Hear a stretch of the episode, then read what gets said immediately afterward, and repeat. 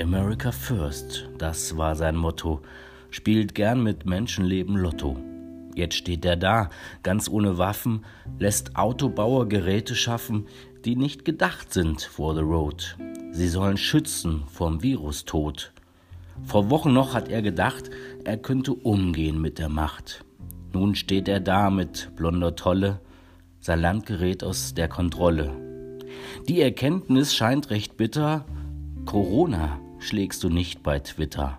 Da braucht System, ne Krankenkasse und nicht nur für die Oberklasse.